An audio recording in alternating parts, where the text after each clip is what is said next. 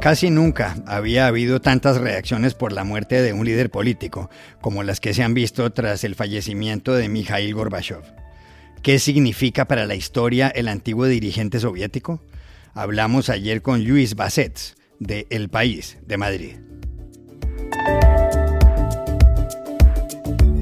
El presidente de Estados Unidos, Joe Biden, dará esta noche en Filadelfia un discurso para defender el sistema democrático. ¿Qué implica esta comparecencia cuando se acercan las elecciones de medio término? Dori Toribio lo cuenta en segundos. Faltan solo tres días para que los chilenos voten en un plebiscito si aprueban o rechazan la propuesta de nueva constitución. Los sondeos dicen que ganará la opción rechazo. ¿Qué está en juego? José María del Pino, del grupo Clarín, nos lo explicó. Hola, bienvenidos a El Washington Post. Soy Juan Carlos Iragorri, desde Madrid. Soy Dori Toribio, desde Washington, D.C. Soy Jorge Espinosa, desde Bogotá. Es jueves, 1 de septiembre ya, y esto es todo lo que usted debería saber hoy.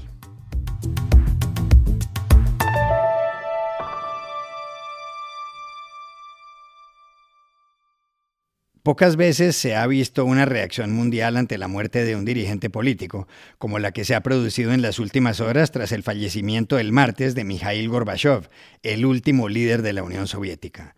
Gorbachev tenía 91 años. Gorbachev había nacido en una familia humilde en la pequeña localidad de Privolnoye, en el distrito de Stavropol Krai, en el Cáucaso, en el suroeste de la Unión Soviética. A base de esfuerzo logró entrar a la universidad, donde cursó estudios de Derecho. Tras escalar dentro del Partido Comunista, a mediados de los años 80, se le consideró como el más probable sucesor del líder soviético Konstantin Chernenko, que a su vez había reemplazado a Yuri Andropov luego del largo gobierno de Leonidas Brezhnev. En diciembre de 1984 conoció a la primera ministra británica, la conservadora Margaret Thatcher. Después del encuentro, ella dijo algo que aún se recuerda. Me gusta el señor Gorbachev podemos hacer negocios juntos. Ambos defendemos nuestros sistemas políticos. Pero tenemos dos intereses en común, el desarme para evitar la guerra y la construcción de confianza. I like Mr. Gorbachev. We can do business together. We both believe in our own political systems. He firmly believes in his, I firmly believe in mine. We're never going to change one another. So that is not in doubt. But we have two great interests in common. That we should both do everything we can to see that war never starts again, and therefore we go into the disarmament talks determined to make them succeed. And secondly, I think we both believe that they're the more likely to succeed if we can build up confidence in one another and trust in one another about each other's approach. Tres meses después murió Chernenko y Gorbachev fue elegido secretario general del Partido Comunista y en lugar de mantener un régimen dictatorial puso en marcha las políticas de la perestroika o reestructuración y del glasnost o transparencia. De esa forma fue echando por tierra el sistema totalitario soviético que inventaron personajes como Lenin y Stalin. Luego, a finales de 1987, firmó con el presidente de Estados Unidos, Ronald Reagan, un histórico tratado de desarme. Poco antes, en junio, Reagan le había hablado desde la puerta de Brandenburgo en Berlín, muy cerca del muro que dividía la ciudad entre la libertad y la represión, desde 1961. Señor Gorbachev, dijo el presidente, derribe usted ese muro. Mr. Gorbachev, tear down this wall.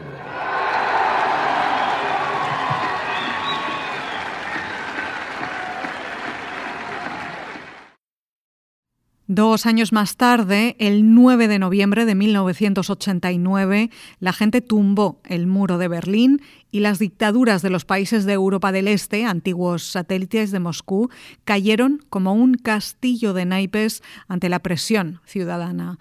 Fue el final pacífico de la Guerra Fría. Todo eso y el retiro de las tropas soviéticas de Afganistán le valieron a Gorbachev el Nobel de la Paz en 1990, pero él también se cayó. Fue en 1991 cuando algunas antiguas repúblicas se marcharon de la Unión Soviética. Así anunció Gorbachev su renuncia como presidente. В силу сложившейся ситуации с образованием Содружества независимых государств я прекращаю свою деятельность на посту президента СССР.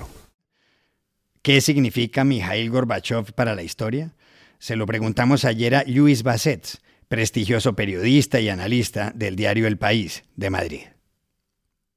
Pocos políticos han dejado una huella tan profunda en la historia reciente del mundo como Mikhail Gorbachev, el último presidente de la desaparecida Unión Soviética.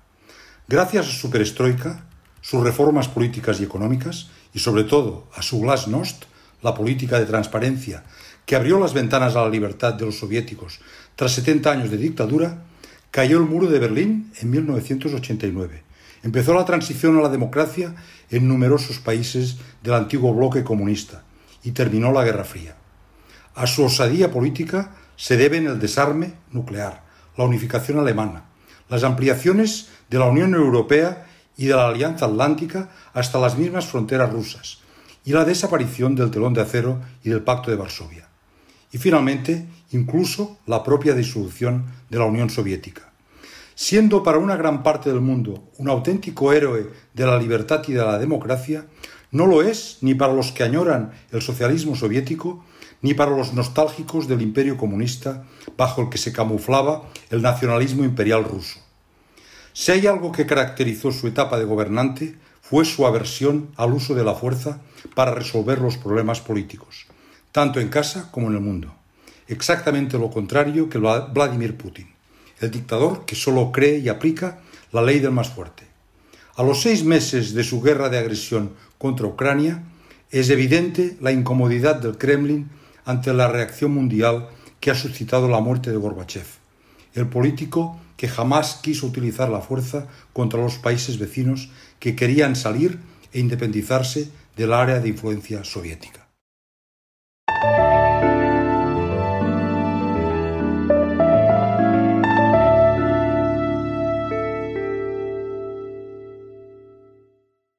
En Estados Unidos ha empezado ya la campaña para las midterm elections o elecciones de medio término o de mitad de mandato. La cita con las urnas será el 8 de noviembre, es decir, en algo más de dos meses. Ese día los ciudadanos elegirán a los 435 integrantes de la Cámara de Representantes y a 35 de los 100 senadores. De ese resultado depende el futuro del país y quizá también de otros países. Actualmente el Partido Demócrata del presidente Joe Biden tiene mayoría en la Cámara. En el Senado cuenta con 50 de las 100 curules, al igual que el Partido Republicano, pero el voto de desempate es el de la vicepresidenta Kamala Harris. Y a propósito de Biden, está en el estado de Pensilvania y esta noche pronunciará un discurso importante en Filadelfia. ¿Qué va a decir Dory? Juan Carlos, el presidente Biden hablará hoy sobre la batalla por el alma de la nación, The Battle for the Soul of the Nation. Esta es una marca de Biden. Sobre esto ya habló hace dos años en la Convención Demócrata, cuando se convirtió formalmente en el candidato presidencial del partido y prometió ganar a Donald Trump y a la oscuridad, dijo, con luz, esperanza y amor en las elecciones de 2020. As love and hope and light join in the for the soul of the nation. And this is a battle we will win and we'll do it together. Bueno, pues de esto mismo va a hablar Biden también ahora para arrancar tras su descanso estival la campaña final hacia el 8 de noviembre. Quiere perfilar estas elecciones legislativas como un referéndum sobre la democracia y sobre los derechos y libertades que están bajo ataque, según la Casa Blanca. Y lo va a hacer esta noche en horario de máxima audiencia con una puesta en escena simbólica. Desde el Independence Hall de Filadelfia, en Pensilvania, el histórico edificio donde se aprobó la Declaración de Independencia en 1776 y donde se debatió la Constitución de Estados Unidos, redactada en 1787. Este discurso llega una semana después de que Biden dijera en un evento a puerta cerrada que la filosofía del expresidente Donald Trump es semifascista. Ya ante el micrófono, en un meeting en Maryland, catalogó Biden entonces a los republicanos que siguen a Trump y a su movimiento MAGA, es decir, Make America Great Again o Hacer Grande América otra vez, como extremistas. Son una amenaza para nuestra democracia, dijo, y pidió a demócratas, independientes y conservadores tradicionales que se unan y se comprometan a salvar el país, mientras que los seguidores de Trump lo están destruyendo, aseguró. Mainstream Republicans, we must be stronger, more determined, and more committed to saving America than the MAGA Republicans are destroying America. Biden volvió a cargar contra los republicanos MAGA, como él dice, el martes. También desde Pensilvania habló sobre su nuevo plan para combatir el crimen y promover un mayor control de armas, ambos asuntos clave para muchos votantes junto a la economía y el empleo. Y aseguró que los republicanos no pueden decir que son un partido de la ley y el orden si no condenan el asalto al Capitolio o si llaman patriotas a los que agredieron a la policía aquel 6 de enero. You can't be a party of law and order and call the people who attacked the police on January 6th patriots. You can't do it. Biden también dijo que está en contra de retirar la financiación a la policía y al FBI en respuesta a aquellos republicanos que piden estos días eliminar ese presupuesto tras el registro del FBI a la residencia de Trump en Florida. Este es uno de los mensajes claros de Biden y después hay otro que también repite y es que agosto ha sido un buen mes para su presidencia. Después de meses de caídas en las encuestas, Biden tiene ahora un 44% de aprobación, según Gallup, el nivel más alto en un año. La Casa Blanca dice que la inflación da señales de bajada, así como el precio de la gasolina, mientras que el empleo sigue creciendo y el Congreso ha aprobado importantes paquetes bipartidistas, dando victorias a los demócratas en materia fiscal, sanitaria y sobre el cambio climático. El plan de Biden es llevar estos mensajes por todo el país, empezando esta semana por Pensilvania. Dori, Biden le está prestando mucha atención a Pensilvania, un estado del noreste que limita con los de Nueva York, Nueva Jersey, Maryland, Virginia Occidental y Ohio. ¿Por qué? Sí, son tres visitas consecutivas de Biden a Pensilvania. Hoy está en Filadelfia, el martes habló desde Wilkes-Barre y el lunes que viene, cuando se celebra el Día del Trabajo aquí, estará en Pittsburgh. Y hay tres razones que lo explican. La primera es que es un estado electoral clave para las legislativas y, ojo, también potencialmente para los comicios presidenciales de 2024, pero de momento quedémonos aquí en el presente. Ahora los demócratas se juegan sus mayorías en el Congreso y en el Senado. Según las últimas proyecciones del sitio web 538, los republicanos tienen un 77% de posibilidades de hacerse con el control de la Cámara de Representantes, pero el partido de Joe Biden podría conservar la mayoría del Senado, donde ahora los demócratas tienen 50 escaños, más el voto de desempate de la vicepresidenta Kamala Harris y los republicanos otros 50. Es decir, un escaño en noviembre podría definirlo todo y ese asiento puede ser el de Pensilvania, por el que se enfrentan el demócrata John Fetterman con ventaja en los sondeos y el republicano Mehmet Oz, conocido desde hace décadas en televisión como el Dr. Oz y apoyado por Donald Trump. La segunda razón de Biden es que su popularidad ha caído mucho en Pensilvania, un lugar que recordemos para él es personal. Biden nació allí, en la localidad de Scranton, aunque después creció e hizo su carrera política en el estado de Delaware. Según un sondeo de Emerson College, un 56,6% de votantes de Pensilvania desaprueban la gestión de Biden, que solo aprueban un 39%, y ha perdido mucho apoyo demócrata, de los suyos.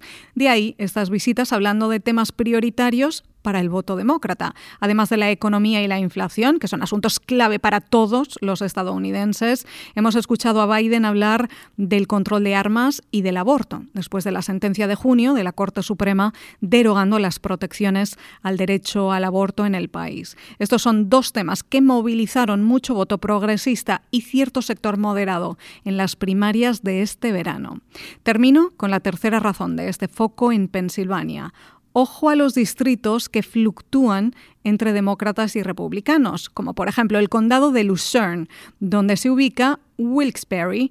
En ese condado Obama ganó en 2012 con el 52% de los votos y Donald Trump ganó en 2020 con el 57%. Por eso Trump volverá allí el sábado, porque también está volcado en esta campaña y su apoyo ha sido decisivo para algunos candidatos republicanos.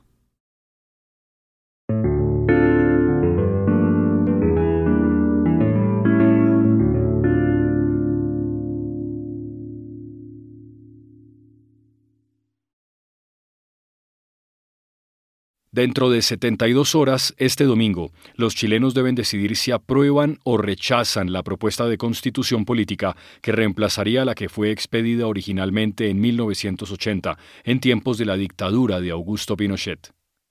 La propuesta fue redactada por la Convención Constitucional a lo largo de un año y le fue entregada al presidente Gabriel Boric el pasado 4 de julio. Ahora son los ciudadanos los que tienen la última palabra en el plebiscito. Boric se pronunció en las últimas horas después de que el diputado Gonzalo de la Carrera del Partido Republicano le diera un puñetazo en la cara a su colega Alexis Sepúlveda del Partido Radical Socialdemócrata en un debate en la Cámara Baja. En el proceso constituyente en el que estamos embarcados, quiero decirles que necesitamos todos estar más a la altura y acá los actos de violencia que hemos visto en la Cámara de Diputados, en algunas regiones, en la Alameda, en los últimos días nos hacen muy mal como país y como sociedad. Como presidente de la República, tengo el deber, pero no solamente el deber, sino que la convicción de seguir siendo el presidente de todos los chilenos y chilenas, independiente de lo que pase este domingo. Los quiero llamar acá desde un gimnasio en San Miguel a todos quienes nos están viendo a participar, a hacerse parte de la construcción de la nueva historia de Chile. Los sondeos dicen que en el plebiscito este domingo ganará la opción rechazo la última encuesta Plaza Pública de la firma Academ sostiene que esa alternativa será respaldada por el 48% de la gente, mientras que el apruebo será apoyada por el 38%. ¿Qué se juega Chile en este plebiscito? Se lo preguntamos ayer al periodista y analista José María del Pino, corresponsal del grupo Clarín. Chile este domingo deberá decidir si acepta el trabajo de la nueva constitución propuesta por la Convención Constitucional. Un proyecto que tiene varias materias en las que Chile sería pionero a nivel mundial. Por ejemplo, la paridad de género en todos los organismos del Estado, siempre garantizando 50% hombres y 50% mujeres. También en materia medioambiental, de derechos de la naturaleza o incluso de derechos de nueva generación. Sin embargo, también hay temas que a los chilenos le generan resistencia y que son eventualmente los temas por los que la opción rechazo también llega con altísimas chances de poder ganar este domingo. Por ejemplo, abrazar la idea de la plurinacionalidad en un país como Chile, donde solo un 10% se reconocen pertenecientes a un pueblo originario y el resto de la población es más bien mestiza o también el diseño del sistema de justicia y el sistema político, donde algunos constitucionalistas han dicho que podrían producirse intervenciones políticas o falta de frenos y contrapesos a nivel constitucional. En lo que existe más o menos claridad y consenso es que el nuevo decálogo de derecho efectivamente es una evolución respecto al rol del Estado para garantizar mayores estándares de dignidad a la ciudadanía. Sin embargo, esta elección, el apruebo y el nuevo texto no la tienen para nada ganada. En los chilenos existe temor e incertidumbre sobre lo rupturista de muchos de estos cambios culturales con la tradición republicana de Chile, podrían generar incertidumbres para el país, podrían amilanar el crecimiento económico y finalmente podrían quedar simplemente como expresiones de buena voluntad y no como derechos concretos. El domingo, 14 millones y medio de chilenos dirán si aprueban esta nueva constitución o, como dicen los promotores del rechazo, rechazan para darse una nueva oportunidad de redactar un nuevo texto.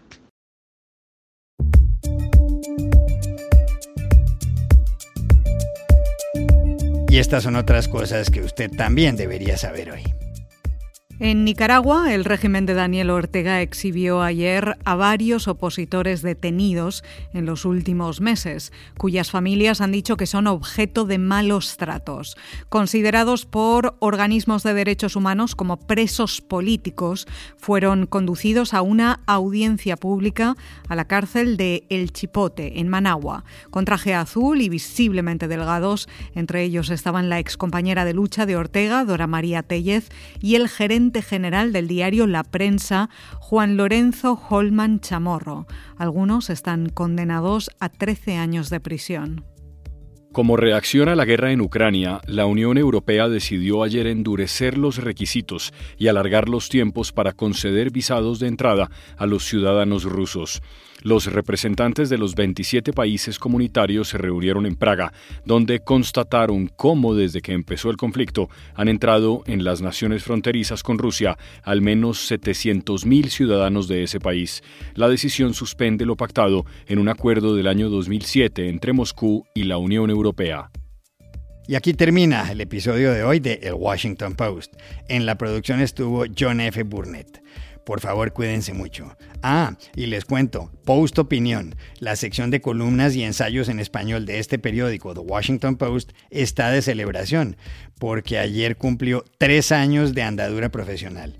Desde este podcast queremos felicitar a todo el equipo encabezado por Elías López, junto a Mael Vallejo y María Jesús Ceballos, y les deseamos un feliz cumpleaños. Y pueden suscribirse a nuestro podcast en nuestro sitio web, elwashingtonpost.com, seguirnos en nuestra cuenta de Twitter, arroba el post, y también nos encontrarán en Facebook, buscando el Post Podcast. Chao, hasta la próxima.